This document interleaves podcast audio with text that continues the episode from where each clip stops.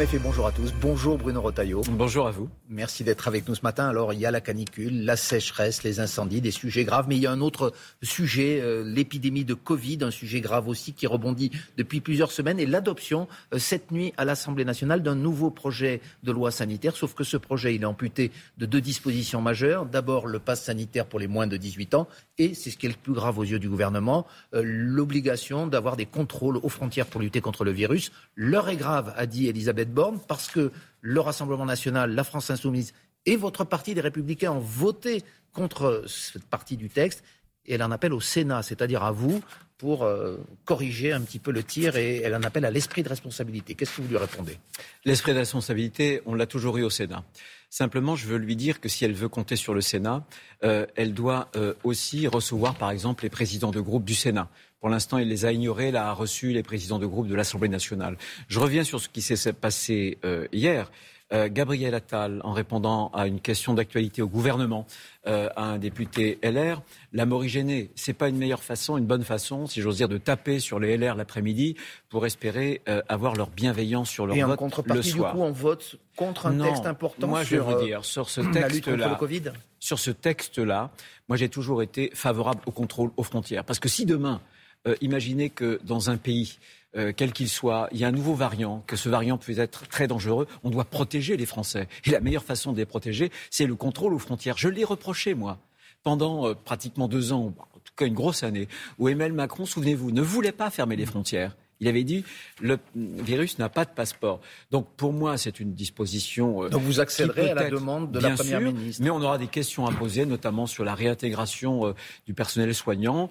Euh, Emmanuel Macron lui-même, c'était le 2 juin dernier, c'était à Marseille, a dit si vraiment le Conseil scientifique nous dit que ça devient endémique, c'est-à-dire chronique, la Covid, alors il faudra sans doute réintégrer le personnel soignant. Je veux savoir, nous voulons savoir où ils en sont de cette réflexion. Mais cet accident de parcours à l'Assemblée nationale, le premier finalement, alors qu'on débute à peine la législature, est-ce qu'il montre que cela risque peut-être d'arriver souvent, que parce qu'ils sont vexés, eh bien les, les députés LR voteront contre une disposition du gouvernement et que le, le Sénat sera là pour corriger le tir? C'est ce que vous souhaitez avoir comme rôle puisqu'il n'y a pas de majorité à l'Assemblée? Il n'y a pas de majorité, c'est la traduction d'un fait politique. Simplement, dans ce fait politique, le texte par texte, puisque nous ne voulons pas rentrer dans une coalition, nous voulons garder notre indépendance d'esprit. Ce sont nos Vous électeurs. êtes sur cette ligne aussi Bien sûr qu'on est sur cette ligne.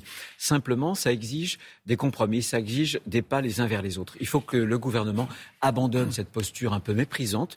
Ma- Maintenant, c'est le retour du, du Parlement. Et je crois qu'il faut considérer le Parlement et bien sûr le Sénat. Vous savez, ça fait cinq ans au Sénat qu'on travaille euh, au texte par texte. Euh, notre seule ligne, euh, c'est l'intérêt supérieur du pays. Chez nous, c'est jamais oui par discipline macronienne et c'est jamais non par réflexe pavlovien. Alors, il y a un autre texte qui va arriver très vite à l'Assemblée nationale et au Sénat, c'est celui sur le pouvoir d'achat. Est-ce qu'en l'état, vous le voteriez, vous le voterez lorsqu'il arrivera donc d'ici quelques jours? Non, euh, on, on le votera à deux conditions qui sont très simples pour nous. Pour nous, le euh, pouvoir d'achat, ça procède du travail. Donc on veut renforcer. C'est ce que dit les Emmanuel mesures. Macron également, monsieur Oui, mais il faut le faire. Oui, mais il faut le faire. Il ne Alors, le fait pas suffisamment, selon Pas vous. suffisamment. Par exemple, sur les RTT, alors il y a une avancée puisqu'il y a eu un rehaussement euh, du plafond pour euh, défiscaliser les heures supplémentaires. On veut nous exonérer les charges pour que ça ne pèse pas sur les entreprises. Vous savez, euh, un salarié qui est au SMIC, quand il passe de 35 à 39 heures avec des heures supplémentaires qui sont mieux payées, qui seront défiscalisées, ça lui fait plus de 1500 euros net par mois. C'est ce que l'on veut. Deuxième chose, on veut la fin du quoi qu'il en coûte. On veut que, enfin, le gouvernement commence à faire des économies et on en a proposé. Mais votre parti, les Républicains, propose dans le même temps la baisse de la CSG de 70 milliards d'euros, le litre de carburant à 1,50 euro. Ça coûterait, dit Bruno Le Maire, des dizaines de milliards d'euros et il dit que vous n'avez pas l'esprit de cohérence. Est-ce qu'il euh, qu'il dit la vérité? Est-ce que finalement, vous aussi, vous demandez euh, eh bien qu'on ouvre les vannes Non, ce que nous demanderons au Sénat, euh, c'est pas toujours plus de dépenses publiques. On demandera, par Donc exemple, vous ne que le demanderez pas la même gouvernement. chose que les députés. que- pour les députés clair. ont fait des amendements les d'appel. députés de votre groupe. hein. Les députés ont fait des amendements d'appel. Vous savez que le droit d'amender un texte, il est individuel et il est constitutionnel. Bien. Euh, mais simplement, il y a un tempérament à l'Assemblée, il y a un autre tempérament au Sénat. question de et tempérament. on peut, con- on peut converger aussi avec les députés LR sur des dispositions. Par exemple, une idée pour euh, lutter contre la fraude sociale. Vous savez que c'est la fraude sociale qui fait des milliards, parfois des dizaines de milliards. Il y a aujourd'hui en France près de 8 millions de cartes vitales en mm. plus qu'il n'y a de Français. C'est massif. Et donc, on veut, nous, avoir des cartes vitales biométriques qui seront infalsifiables. Et ça, c'est des milliards et des milliards d'euros d'économie. Ça veut dire à l'avenir que vous voulez coécrire la loi beaucoup plus que vous ne l'avez fait dans le premier quinquennat d'Emmanuel Macron. Exactement, et je pense qu'il faut que le gouvernement, certes, il y a des pas que nous devons faire, mais si le gouvernement ne fait pas des pas vers nous, s'il ne nous entend pas, il y aura un blocage. Le blocage ne viendra pas de nous. On l'a montré durant ces cinq dernières années, mais c'est au gouvernement de considérer le Parlement pour ce qu'il est, un élément fondamental de la démocratie française. Est-ce qu'il y a une affaire Uber, selon vous euh, Le président de la République a répondu euh, aux, révélations expliquant qu'il avait favorisé l'arrivée de, l'opérateur de VTC lorsqu'il était ministre des Finances. Il a eu une expression chiracienne hein, qu'on va reprendre, enfin prêter à Jacques Chirac, ça m'en touche une sans faire bouger l'autre, c'est le président qui l'a dit, donc on peut le redire ce matin. Est-ce que vous êtes d'accord euh, avec sa ligne de défense, finalement, est-ce qu'il y a un scandale d'État, comme le dit euh, une partie de l'opposition, LFI et, et, le Rassemblement national? Le fond de ma pensée, c'est que c'est normal qu'un ministre de l'économie rencontre et des contacts avec des chefs d'entreprise, y compris étrangers, qui souhaitent s'implanter en France. C'est naturel. Là où il peut y avoir problème, voyez, c'est un mélange des gens. C'est quand euh, on utilise une casquette pour en servir une autre. On a appris par le lobbyiste qui a travaillé justement pour cette entreprise Hubert qu'il avait aussi travaillé, une fois qu'il avait quitté l'entreprise, certes, mais qu'il avait travaillé aussi pour lever des fonds pour la campagne d'Emmanuel Macron. Ça, c'est un mélange des genres. Exactement le même que nous avions pointé du doigt au Sénat dans une commission d'enquête, vous savez, sur les cabinets conseils avec McKinsey, où euh, on a des centaines et des centaines de millions d'euros dépensés par l'État, alors qu'on a beaucoup, beaucoup de fonctionnaires, c'est quand même un paradoxe, et que les mêmes se trouvaient euh, au cœur de la campagne d'Emmanuel Macron en 2017. Sur le principe qu'un ministre de l'économie, vous venez de le dire, rencontre des chefs d'entreprise pour faire de l'emploi en France, il, a dit hier, si c'était à refaire, je le ferai et je le referai. Vous, vous l'approuvez sur ce point? C'est normal de faire ce qu'il a fait à l'époque? Ce qui est normal, euh, c'est qu'un ministre de l'économie rencontre des chefs d'entreprise, français ou non, pour développer l'emploi en France. Ce qui est moins normal, c'est qu'il y ait conflit d'intérêts ou qu'il y ait au moins confusion.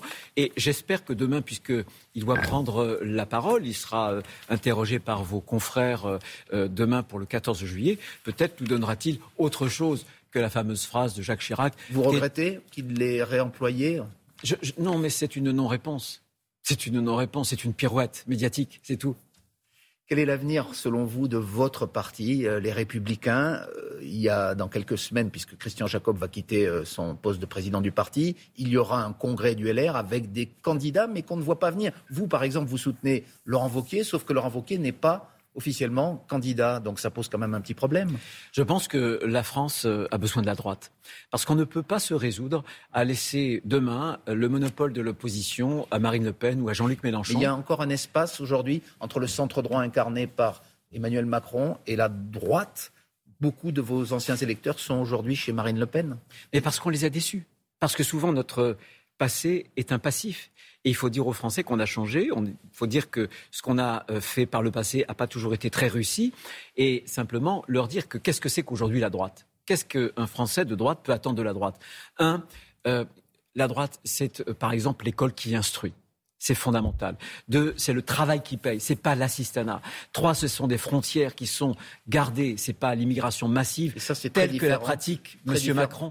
Mais, bien sûr, vous avez, j'ai entendu euh, M. Darmanin dans un journal du soir euh, pour proposer un certain nombre d'idées que nous-mêmes nous avions proposées. Sur l'immigration, il a le record. Renvoyer notamment les délinquants étrangers, expulser, ben, finalement il dit la même chose que vous. Donc mais pas du tout. Mais pas du tout. Je vous donne un exemple très concret. Quand on a eu le texte sur les principes républicains contre le séparatisme, moi j'ai fait voter un amendement au Sénat pour qu'un euh, étranger qui ne respecte pas justement les principes républicains, soit on l'expulse, on lui retire euh, le titre de séjour, soit on lui en empêche euh, d'en délivrer un parce qu'il ne respecte pas ses principes républicains. Avec la dernière énergie, le ministre de l'Intérieur de l'époque, M. Darmanin, s'y est opposé. Donc la droite, c'est ça. Ce que les gens veulent de nous, c'est pas le zigzag permanent, les têtes à queue euh, de l'en même temps du macronisme. C'est une droite qui parle clair et qui pense droit si Laurent Wauquiez n'est pas candidat, est-ce que vous-même, vous seriez intéressé pour prendre la présidence du parti Écoutez, vous me réinviterez. Mais non, mais pour vous pouvez nous dire, est-ce que vous seriez intéressé? C'est pas, vous êtes candidat, est-ce que vous seriez intéressé? En tout cas, l'avenir de la droite, de ma famille politique, m'importe parce que je pense que la France en a besoin. Une fois de plus, je ne veux pas que demain, les Français se retrouvent devant ce choix qui, pour l'alternance, euh, serait M. Mélenchon ou Mme Le Pen. Nous avons à construire cette voie dans l'exigence, dans la sincérité des convictions, des convictions de droite. Eh bien, ce sera votre dernier mot pour aujourd'hui. Merci beaucoup. Merci à vous. Bruno Rotaillot, bonne journée. Merci.